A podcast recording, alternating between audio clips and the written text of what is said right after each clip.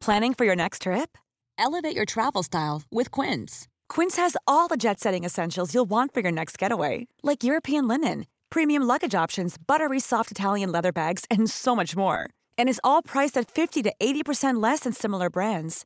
Plus, Quince only works with factories that use safe and ethical manufacturing practices. Pack your bags with high-quality essentials you'll be wearing for vacations to come with Quince. Go to quince.com/pack for free shipping and 365-day returns.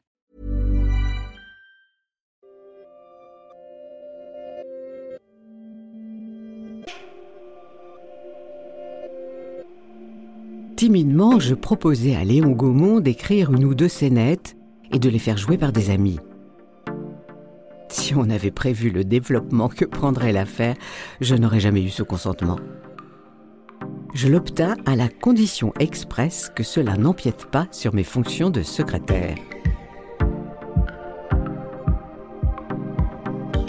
Ce que vous venez d'entendre a été dit par Alice Guy, la première femme réalisatrice de l'histoire du cinéma, la première réalisatrice de fiction, et peut-être même, les historiens en débattent, la première cinéaste tout court, hommes-femmes confondus. Je suis Aude Goni-Goubert et je vais vous raconter la naissance du cinéma à travers l'histoire d'Alice Guy.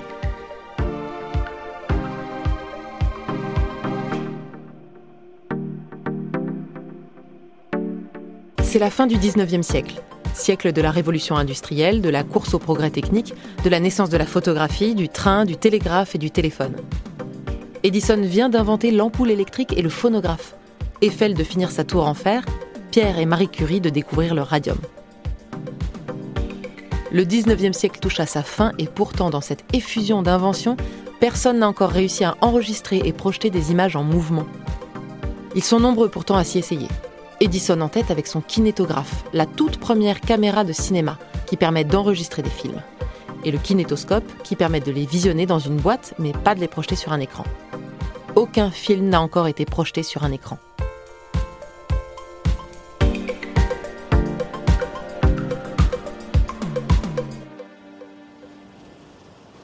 L'enfance d'Alice Guy a quelque chose de romanesque. Elle est la quatrième d'une fratrie de cinq enfants, tous nés au Chili où travaille leur père. Alice, elle, naît en France le 1er juillet 1873.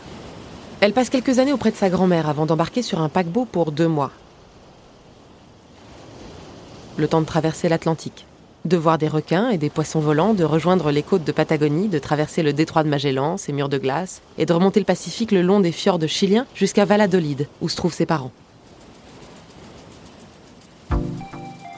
Alice a aimé ce voyage autant qu'elle aimera les deux années de liberté passées sous le cagnard chilien à apprendre l'espagnol en courant entre les jupons de sa nounou indienne. Deux ans qui contrastent avec le couvent où elle est ensuite envoyée en France avec ses sœurs. Un couvent où on lui apprend que la timidité est une vertu et que si elle embrasse un garçon, il lui poussera une moustache. L'histoire aurait pu s'arrêter là et Alice aurait épousé le garçon de bonne famille que lui aurait présenté son père. Mais Émile, le père d'Alice, libraire et éditeur, fait faillite. Il rentre en France, ruiné. Les sœurs d'Alice se marient et son frère aîné meurt d'une crise de rhumatisme cardiaque. Son père ne tarde pas à décéder à son tour, il n'a que 51 ans. Alice est sûre qu'il est mort de chagrin. Alice a 17 ans à peine, elle lit beaucoup, apprend des poèmes par cœur, elle aimerait être actrice. Mais il n'en est pas question. Il faut qu'elle trouve un emploi décent et surtout un emploi qui lui permette de subvenir à ses besoins et à ceux de sa mère. Elle suit une formation de sténodactylo. C'est à la mode, c'est convenable. Pourquoi pas? Alice n'a pas idée d'où cette formation va la mener.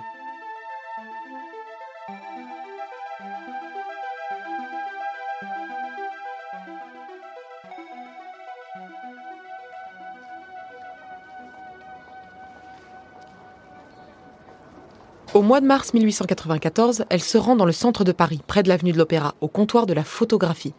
Une société qui commercialise toutes sortes d'appareils auxquels Alice ne comprend rien. Phonographe, lanterne magique, chronophotographe, biographe. Son prof de sténo lui a dit que Max Richard, le patron, cherchait une secrétaire. Alice tient dans ses mains la lettre de recommandation que lui a écrite son prof.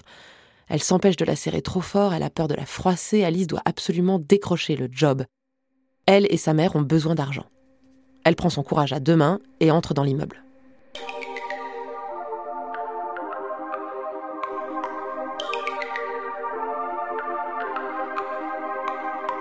Alice demande à voir Max Richard, le patron. On lui répond qu'il n'est pas là. Elle reste sans voix. C'est bête, mais elle ne s'était pas préparée à ça. Quand on lui propose de voir le bras droit de M. Richard, Alice acquiesce sans réfléchir. Elle entre dans une large pièce vitrée. Elle aperçoit un grand homme, la trentaine. Elle l'a déjà croisé. C'était son voisin quand elle était étudiante en sténographie. Il s'appelle Léon Gaumont. Elle croit. Mais elle ne dit rien. Alice lui tend la lettre de recommandation avec toute la timidité et la déférence que lui ont inculquées les religieuses de son adolescence. Léon ne la reconnaît pas, il lit la lettre. La recommandation est excellente, mais Alice a l'air jeune, trop jeune pour un poste aussi important, il lui fait remarquer. Alice répond du tac au tac Ça me passera. Je lui dis Monsieur, ça me passera. Il sourit. En effet, hélas, ça vous passera. Elle n'a pas réfléchi, c'est sorti tout seul, mais il faut croire que ça a plu à Léon Gaumont puisqu'elle décroche le job. Alice est désormais secrétaire au comptoir général de la photographie.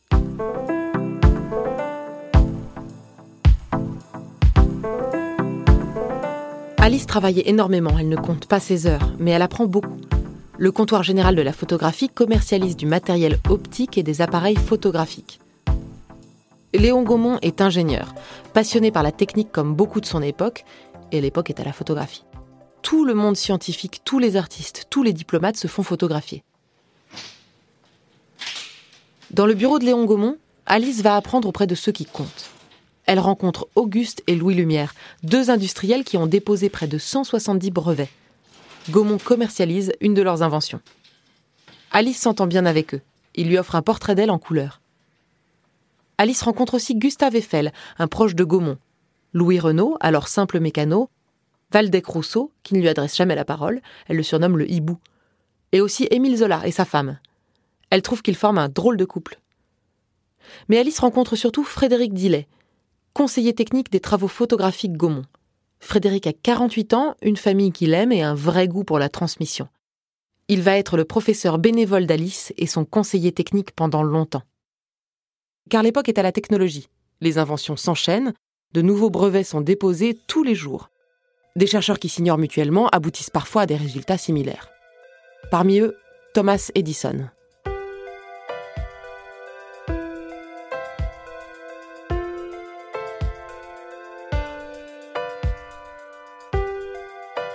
Thomas Edison a été déclaré attardé mental après ses trois premiers et derniers mois d'école pour excès de curiosité. À moitié sourd, il apprend en autodidacte la chimie, les mathématiques et la mécanique. Il a déjà inventé le télégraphe, la lampe à incandescence, ancêtre de l'ampoule, et le phonographe, lorsqu'en 1891, il dépose le brevet de deux nouvelles inventions. Le kinétographe, la toute première caméra de cinéma qui permet d'enregistrer des films, et le kinétoscope, une boîte qui restitue ses images. C'est une grande boîte en bois avec une visière où l'on colle son œil pour observer des images se mouvoir les kinétoscopes sont mis à disposition au public dans les foires foraines. Au milieu des barbes à papa, des manèges et des trains fantômes, on glisse 25 centimes dans la fente pour voir un film de 14, 30 ou 45 secondes. On le surnomme le pipe show, le coup d'œil. On peut donc voir des images se mouvoir dans une boîte en bois, mais personne n'a encore réussi à projeter sur écran des images en mouvement. Gaumont, lui, travaille sur un nouveau brevet, le bioscope, qui permet de projeter des portraits animés. Mais une mauvaise nouvelle interrompt ses recherches. Max Richard, le patron du comptoir de la photographie, vient de perdre le procès que lui a intenté son frère. Le comptoir de la photographie est au bord de la faillite. Léon et Alice risquent de se retrouver à la porte sans emploi.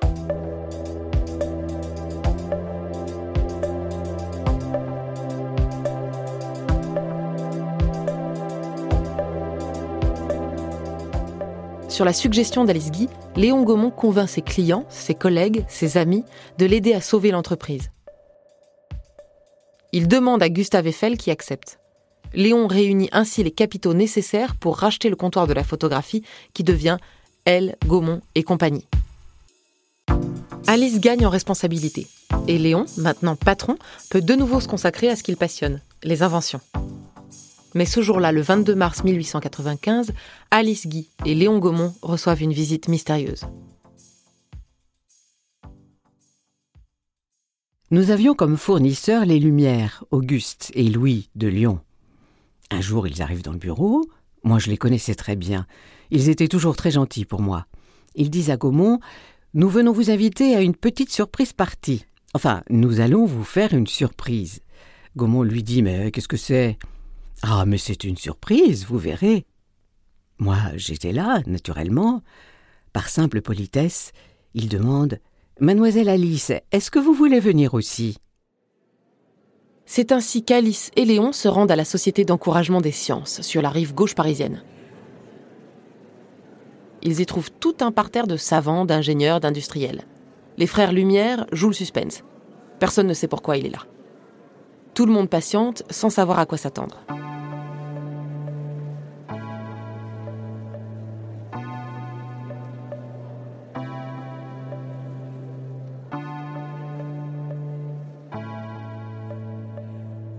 Les frères Lumière ont réussi là où tout le monde a échoué. Ils ont inventé le cinématographe. Pour la première fois de l'histoire, des images s'animent sur grand écran. Alice a assisté à la première projection privée des Frères Lumière, qui est loin d'être la dernière.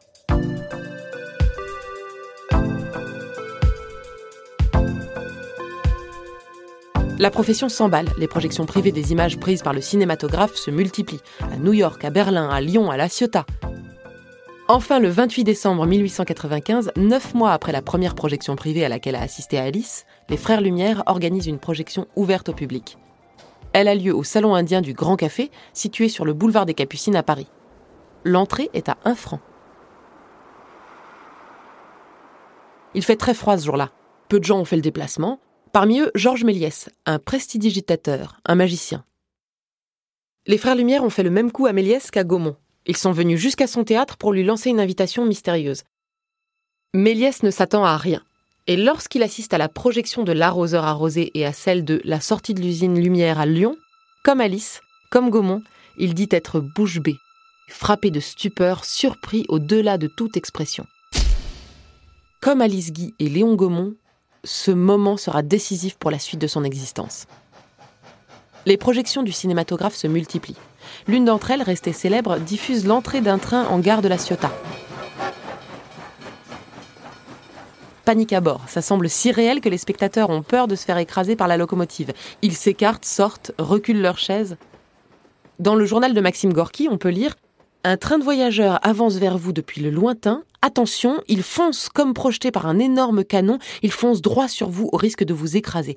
Le public déplace nerveusement les sièges. Dans la minute qui vient, cette machine de fer et d'acier semble devoir s'élancer dans l'obscurité de la pièce pour tout écraser. Dans les cinq jours qui suivent la première présentation publique du cinématographe, 200 appareils sont commandés en fabrication. En quelques jours, le bouche à oreille fonctionne si bien que la salle du salon indien affiche complet. Ceux qui se décident à entrer sortent ahuris. On les voit bientôt revenir avec un ami, une connaissance ou toute personne qu'ils ont pu rencontrer sur le boulevard. Plus de 2000 personnes se précipitent chaque jour à la porte du salon indien. Des attroupements se forment, des bagarres éclatent, la police doit mettre en place un service d'ordre. Les journalistes ne parlent pas d'art, mais de reproduction de la vie. Peut-être de sa résurrection. Comme si en donnant vie à des images, on pouvait vaincre la mort.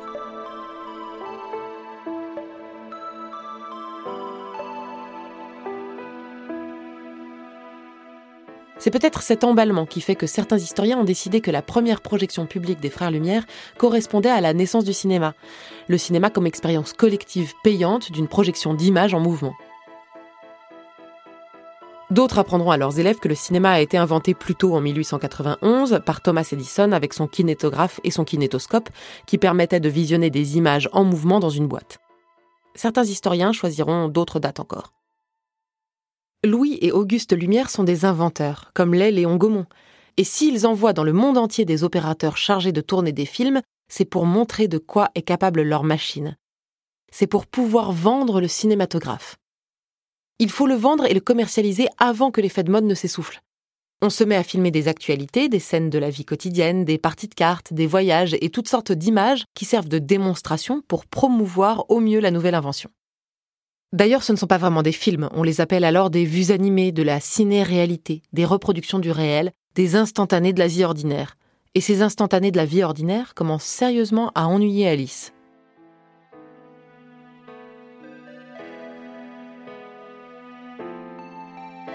Du matin au soir, Alice entend parler de cinéma, mais pour elle, ces films ne sont que des expériences de laboratoire. Celle qui garde un souvenir prégnant de sa traversée de l'Atlantique imagine davantage. En cette fin de 19e siècle, les maudits Rimbaud et Verlaine viennent de s'éteindre, Buster Keaton de naître, Zola de terminer le dernier volet des Rougon-Macquart et Monet de peindre ses cathédrales. Alice a lu, rêvé, voyagé. Elle a envie d'autre chose que de ces images qui se contentent d'imprimer le réel. Avec le cinématographe, Alice Guy a envie de filmer une fiction. Il faut qu'elle ose demander à Léon Gaumont de la laisser utiliser la machine. Gaumont est dur, mais il peut être surprenant. Ils ont jusque-là beaucoup partagé et il ne peut pas lui refuser, d'autant plus qu'il considère que ce sont des trucs de filles. J'ai proposé à M. Gaumont de faire quelques scènes de cinéma. Il m'a dit Oui, c'est une affaire de jeune fille, en effet. Vous pouvez essayer, mais à une condition c'est que votre courrier n'en souffre pas. Alice va donc attendre de finir sa journée de travail chez Gaumont pour vaquer à ses affaires de jeune fille. Alors j'avais des amis avec qui j'ai loué des costumes. Je les ai fait répéter, nous avons découpé des choux en carton, nous avons trouvé des enfants que nous cachions derrière, avec des roses et tout ce qui suit. C'est ainsi que dans un terrain vague, entourant les ateliers de la maison, devant un drap peint par un peintre éventailliste du voisinage, je tournais mon premier film. En cet été 1896, dans l'est de Paris, à Belleville, sur une petite terrasse cimentée avec quelques amis, un pied photo brinque-ballant et un décor découpé dans du carton, Alice Guy tourne La Fée aux choux, considéré comme le premier film de fiction de l'histoire.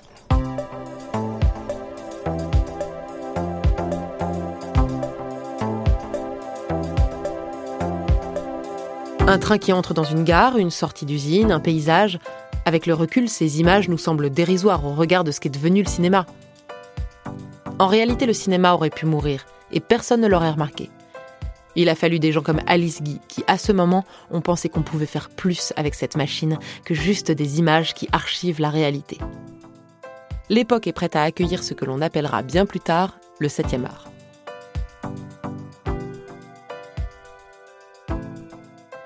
La peinture a en quelque sorte préparé le regard à la photographie. Le train et ses paysages qui défilent préparent le regard au cinéma. La transformation des villes engendrée par la révolution industrielle va dans le sens du spectacle audiovisuel, l'éclairage public, les vitrines, les passages couverts. Baudelaire note qu'une nouvelle figure est née, celle du flâneur, qui n'est autre que le spectateur du monde. Les inventeurs de l'époque ne mesurent pas la portée de ce qui vient d'être inventé. Beaucoup pensent que le cinéma est un effet de mode, que comme l'acier, ça finira par passer. En engageant un opérateur, Louis Lumière lui aurait dit c'est pas une situation d'avenir que nous vous offrons, c'est plutôt un métier de forain, cela peut durer un mois, une année, peut-être plus, peut-être moins. Si Gaumont avait su l'ampleur économique que prendrait l'affaire, peut-être qu'il n'aurait jamais laissé sa secrétaire faire ce premier film de fiction. Mais il ne le savait pas. Alice a 22 ans. Elle a quelque chose de naïf quand elle appelle le cinématographe mon prince charmant à moi, ou, selon les points de vue, quelque chose de romantique. Pour la secrétaire Alice Guy, pour Auguste et Louis Lumière, les pères du cinématographe, pour Thomas Edison, l'inventeur du kinétoscope, pour l'ingénieur Léon Gaumont, pour le magicien Georges Méliès, pour le technicien et ami Frédéric Dilley, pour l'industriel et bienveillant Gustave Eiffel, une nouvelle technologie est née. Personne ne peut alors imaginer ce que le cinéma va devenir et à quel point il va façonner leur vie.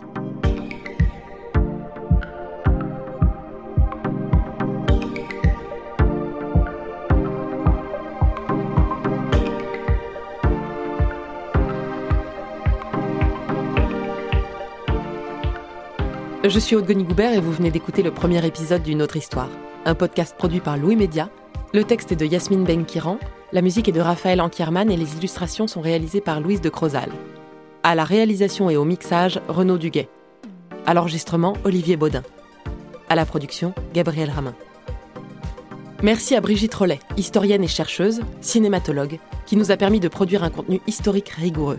Brigitte Rollet est spécialiste des questions de genre et de sexualité au cinéma et notamment l'autrice de Femmes et cinéma, Sois belle et tais-toi, publiée en 2017 aux éditions Belin. Merci également à l'historienne Julie Verlaine qui nous a aiguillés dans nos recherches. Elle préside l'association Mnémosine qui œuvre au développement de l'histoire des femmes et du genre. Les citations d'Alice Guy utilisées dans cet épisode sont issues d'articles parus dans le journal La Presse en 1956, dans le Figaro en 1976 et dans les Nouvelles littéraires en 1957. Elles sont lues par la comédienne Dominique Jacquet. Vous pouvez retrouver les références des ressources utilisées pour ce podcast sur notre site internet louismedia.com et sur nos réseaux sociaux louismedia.